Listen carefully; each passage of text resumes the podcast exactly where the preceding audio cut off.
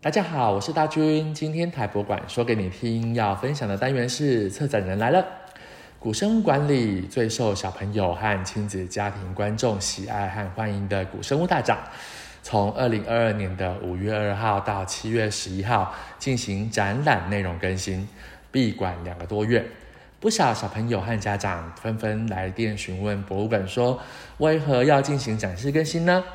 那今天我们非常荣幸邀请到林俊聪老师来跟大家分享，欢迎林俊聪老师。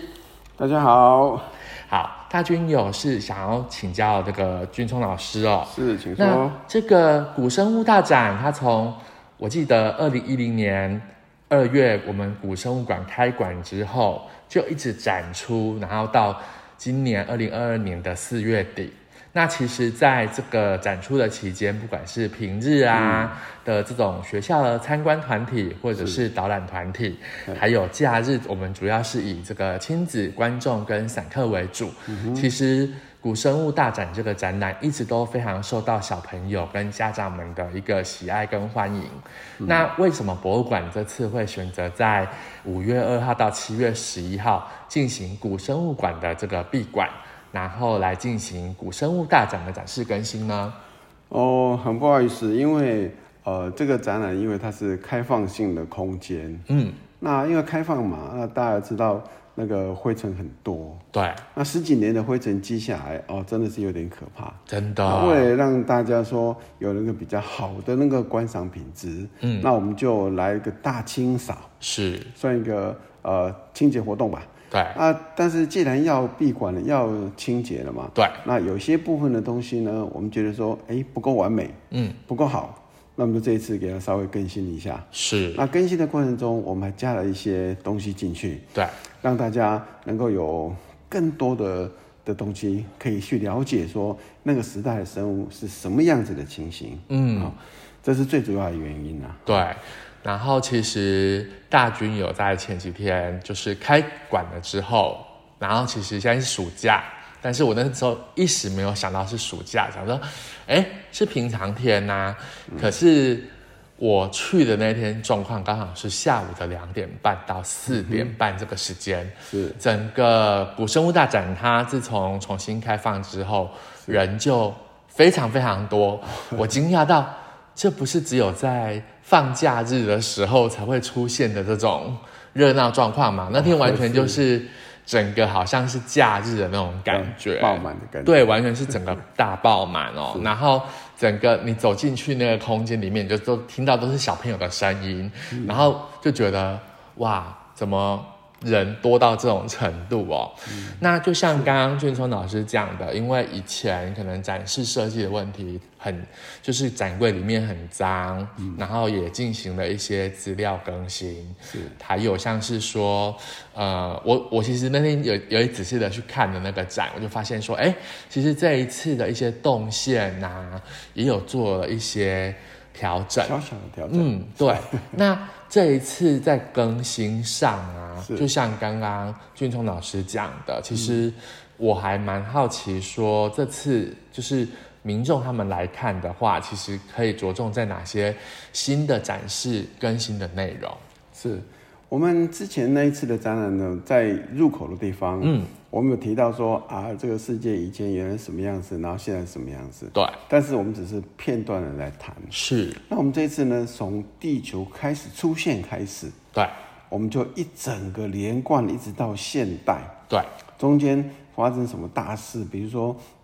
呃，地球上有五次的大灭绝，对，那这五次发生在什么时间点？嗯，那大概是什么时间？对，我们都告诉大家。对，然后那时候发生的到到底是什么样的状况，死了多少的生物，对，那这些东西我们都在上面有所有所呈现，是，让大家更了解一下说，哦，从地球一开始到现在到底发生过什么样的大事。对，那接着呢，我们就从呃生物开始，因为对最古早的生物，我们已经在最前面开始提到了，是甚至还有用影片的方式，对，让大家了更了解说，哦，当时是这样生成的。嗯，他想想看，地球原来是一个火球，从太阳对蹦出来一个火球，嗯，那慢慢慢慢冷却之后呢，火球冷却哪来的氧气？对，对，那根本没氧气。是，那没氧气就是因为不知道为什么就产生一个蓝绿蓝绿菌，对，然后他开始自带氧气。那自带氧气的过程有没有留下痕迹？我们为什么知道说当时是由他来制造的？对，因为他在地里，在那个土地里面留下了我们所谓的叠层石，是这样的一个物的东西，让我们去了解说，哦，当时有它的存在，嗯，然后也因为它让整个地球的氧气增加了，是哦这个是我们要去知道的。对那接着慢慢就进入了海底的世界，嗯，海底世界最有名的古早的生物呢，那当然就是三叶三虫叶虫，那三叶虫呢，它只有三个部分，中间然后两边。那三叶虫呢，它它是一种类似甲壳类的生物，是，那它会不会像螃蟹一样脱壳？嗯，螃蟹下次它会脱壳啊。对那啊，它会不会脱壳？会，它会脱壳。也而且是它从很多化石是里面去发现到它有这个现象。，对，我们在地底下找到很多的化石，是也有关它脱壳正脱一半的化石。嗯，所以我们知道说，哦，原来它会脱壳。那脱壳是从哪里开始脱？我们就用影片的方式告诉大家，它是从什么地方开始脱壳，那平常怎么走路的啊，是碰到危险的时候要怎么办啊？对，这些东西，我们再用影片的方式让大家更清楚的去了解到它的一个情形。那接着当然还有海百合啊，对海百合是水里面的浮游，专门吃浮游生物的一种一种。它虽然名叫百合哦，可是它对事实上它是它动物。是动物，对，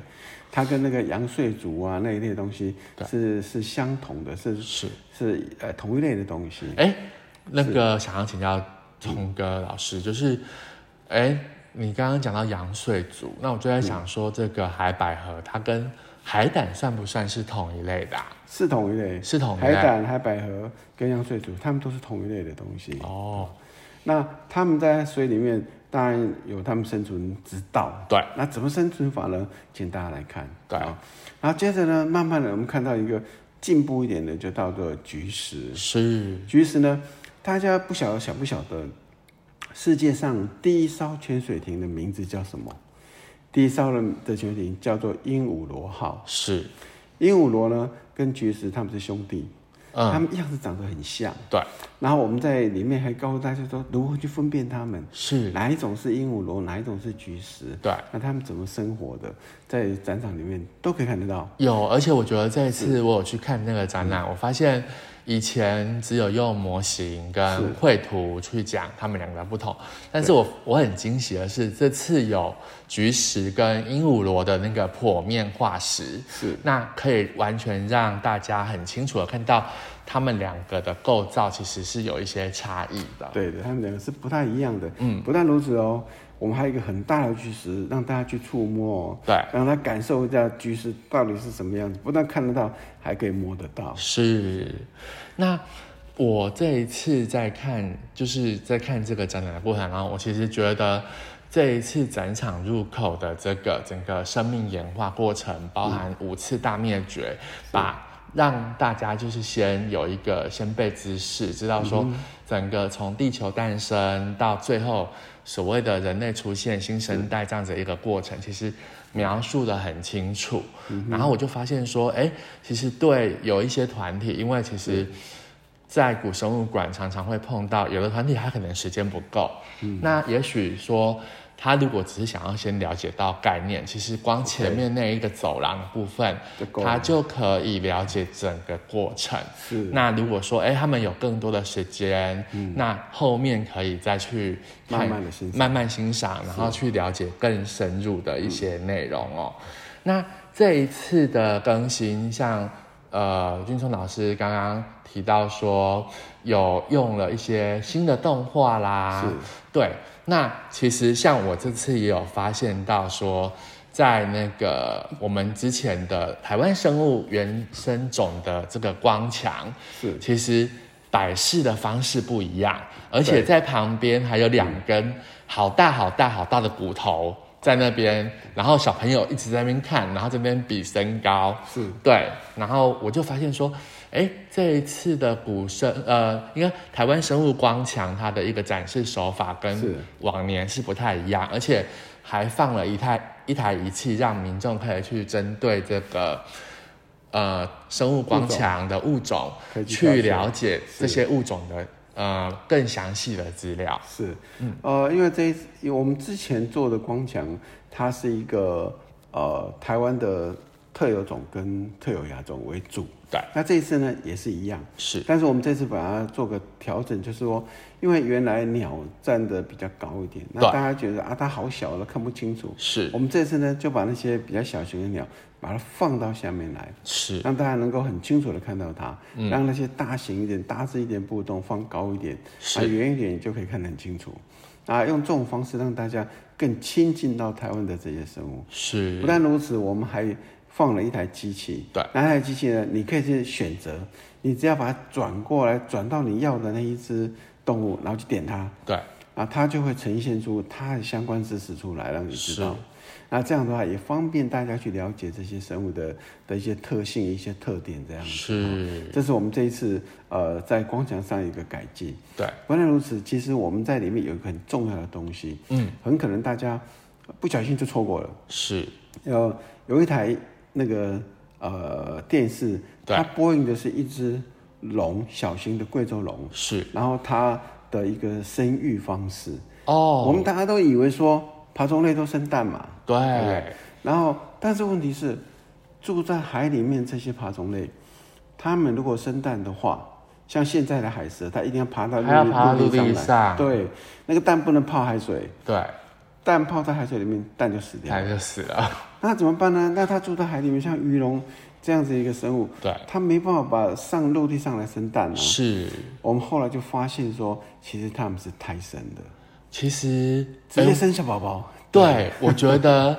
这跟现在的爬虫类，我们知道说现在爬虫类是用卵生的方式，其实不太一样的。对那其实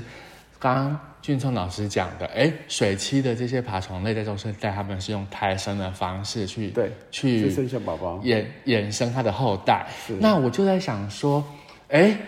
他们为什么会有这样子的一个生殖演化的过程？那反而到现在的这个爬虫类，就像海龟好了，他们非但没有办法生出胎生，反而是用卵的方式。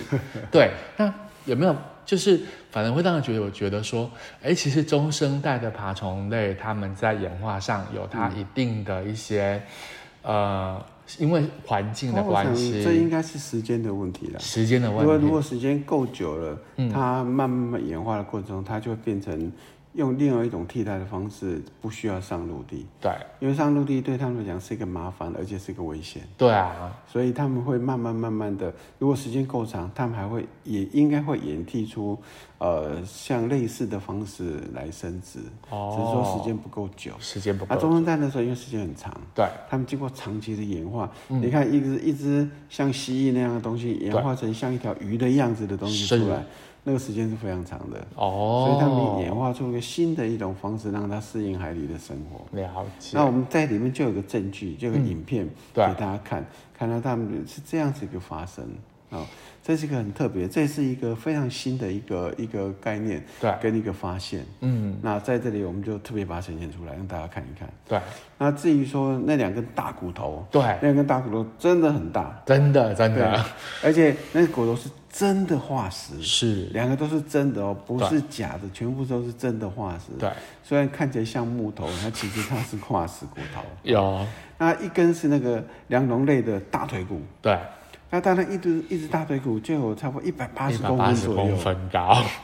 那小朋友可以站在旁边比比看，然后拍张照片，对，看你的身高跟它比差多少。是，你可以想象一下，一根大腿就这么大而已，对，就这么大，那一整只的多大？是啊，那大个家可以去比例想象很一下惊人，是啊，嗯对那另外一边呢是一根肋骨，对肋骨就是我们俗称的排骨啦。对，啊、那一根排骨就这么长了，那对身体有多大？哦，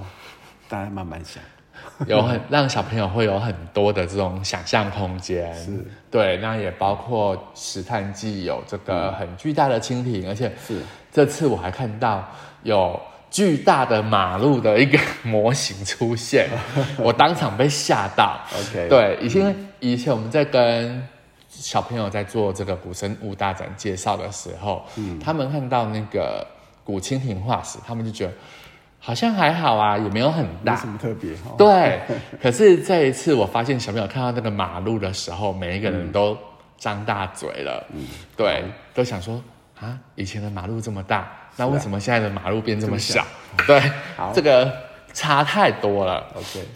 那个呃，其实那个时代哦，它蜻蜓可以长到一公尺大，嗯，它长度可以到一公尺，它一公尺，可是它还是长得一个蜻蜓一样，对啊，所以你可能感受不出来它的是那个特别。嗯，那那一只呢？呃，有人称它为马路，是，可是实际上经过呃我的一深进一步的去了解它，它事实上是应该是一只蜈蚣。哦，它只是大蜈蚣。那之前有人误会说它是马路，所以就传言说它是马路，哦其实它是一只蜈蚣。蜈蚣，蜈蚣跟马路的差别在哪里？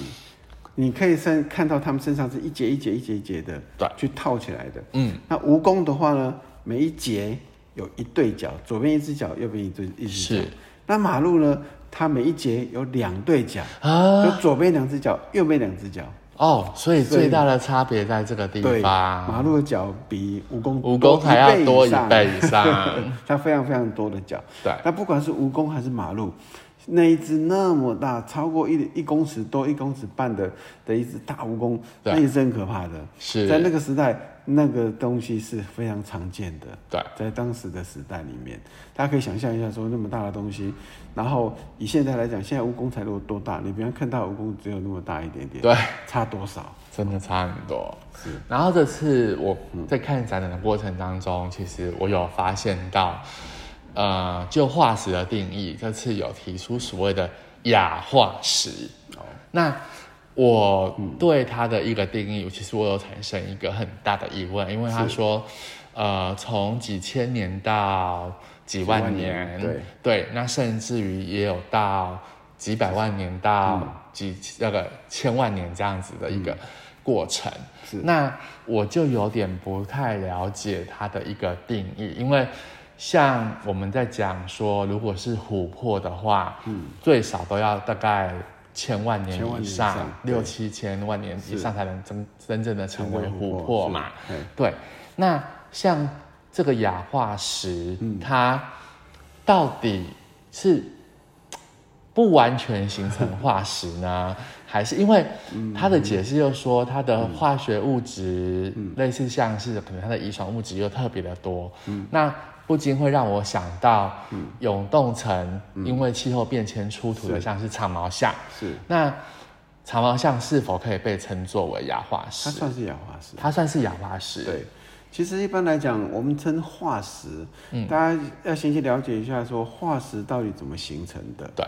那一般来讲，真正的化石的形成，它其实是一个一个一个物体，比如说好一个贝壳好了，是一个贝壳被埋在沙子里面，对然后整个沙子因为地壳变动的整个压到那个地底下去，是啊，因为高温高压的关系，那个沙子就变成石头，哦，变硬化变石头。嗯，然后那个贝壳呢，还是存在那个石头里面，对，但是石头大家觉得石头很硬嘛，对其实石头会渗水，水会渗进去，哎，里面很多缝的，嗯，然后石头水一直渗进去，渗进去渗进去，把那个壳，把那贝壳溶解掉，是，哎，贝壳会溶解吗？会，贝哎，壳它本身是钙质，是那钙质的话，因为水一直渗透，会把钙质给稀释掉，稀释掉嗯然后就溶解，然后就变成所谓的骨质疏松。是，啊，慢慢慢慢，这骨质疏松到一个程度的时候，整个骨头都没有了，所以整个贝壳哦就没有了啊。所以只留下它的痕迹，对，就留下一个空洞在那个地底里面。那这里面水还是一直不停的进来啊。对那这水里面其实不只是水，它含有很多的矿物质。对矿物质在里面的，因为这里有洞嘛，它就是里面沉积、沉积、沉积，沉积到满了之后呢，慢慢慢又硬化，哎硬，化之后就变成真正所谓的化化石石。对，这是真正的化石。那化石到哪一天，因为第一个变动，它又被抬升到地面上来，对，然后又被人家捡到了，哦，是这就是化石。所以基本上那个是不是原来的骨头？哦，那氧化石的概念是说，有些骨头它被埋在地底下，对啊因为这个地方呢，它跟科空气隔绝，对空气隔绝之后，它还是一样原来的骨头，对，没有因为渗透的关系造成它溶解不见，是它还是原来的骨头。对因为骨头因为久了之后有有那个所谓石化的现象，就是硬掉了。嗯，那这样的东西我们称称它为氧化石。是，那所以像长毛象这个东西呢，对因为它在地底下其其实就一万多年而已，对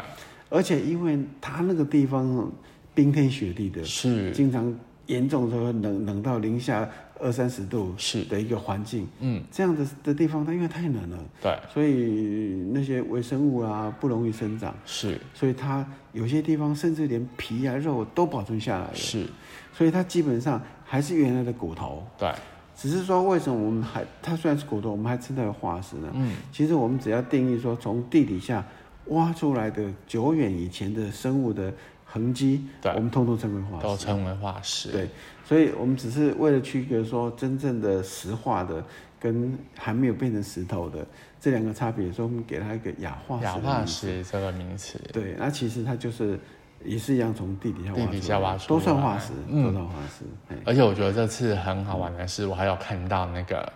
以之前就有展琥珀嘛，可是这次还有展出有羽毛的琥珀，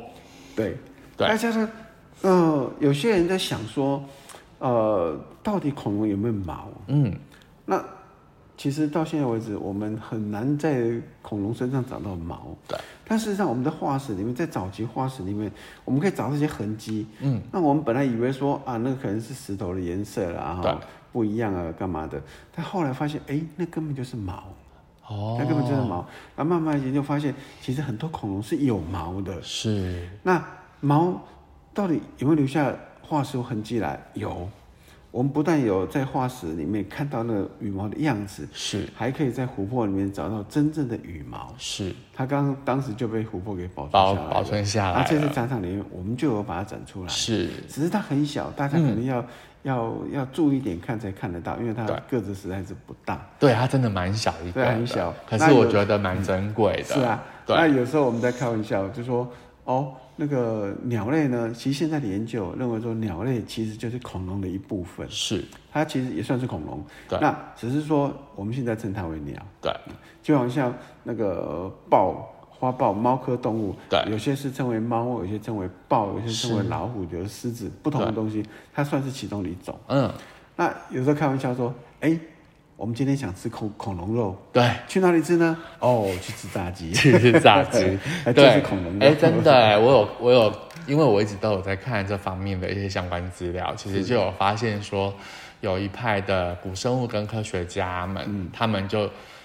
现在有一个说法，就是说，哎，其实我们现在吃的鸡、鸭、鹅这些，其实鸟类都可以算是恐龙，恐龙，对对它们都是恐龙的的一部分，就是恐龙的一种就对了。对嗯，嗯，只是它可以活到现在，然后有有机会去吃一吃。 对，也不错真的，其实用这样子的方式去跟小朋友做说明，其实小朋友还嗯很容易会觉得，哎、原来我每天都在吃恐 龙，对他们会觉得还蛮好玩的哦、对啊，是啊对对，那那个这一次的这个展览的整个内容，其实我觉得，哎，虽然说有一部分还是展出原来的东西，是对，但是我发现说，其实就整个展示的一个过程，它的故事叙述的一个架构，其实比以往来的更完整，而且好像也我就我那天自己去待了展场一个下午的观察，我发现，哎、小朋友他反而会自己去跟着那个我们现场的一些说明跟指示，他们反而会主动的自己去寻找他想要看的东西，嗯然后他会去做更。进一步的了解，嗯我觉得这一次的古生物大展更新，算是有获得到，不管是小朋友也好，或者是大人，嗯他们有发现到说，哎、其实博物馆真的有所改变有是做了一个很新很大的一个更新跟改变，这样子，对，其实不只是那些古生物，我们到最后在楼上的地方，我们还有现代的所谓的哺乳动物。是，那哺乳动物里面就有大型的鲸豚啊这些对东西的。那我们原来展出的是只有骨头，对，那啊骨头有人在说啊，骨头这个样子，那它到底长什么样子？好像没什么概念。对，那我们这一次呢，就把这大只的抹香鲸，是，还有一只小虎鲸，对，用一个线条，用铁框框子把它框出它的样子来。对，外形，对，框出它的外形来，让大家知道说，哦，原来骨头这样子，事实上外形是长什么样子的对，的差别。哦对，我觉得让大家那去一了解个下那一个好吸睛，小朋友看了就哎、他就知道说原来那个抹香鲸跟小虎鲸，它的外形其实是那是样子长那个样子。然后对我就发现很多小朋友会在那个鲸豚平台上面跟他们做一个合照的动作。对，这次我觉得这还蛮成功的。对，好，那今天呢、就非常谢谢林俊聪老师带来非常精彩的分享。那听众们呢、其实可以利用暑假期间或者是之后的时间，来台博馆的古生物馆亲眼看这个古生物大展更新后的展示内容还有物件。台博馆说给你听，我们下次再会，拜拜。拜拜。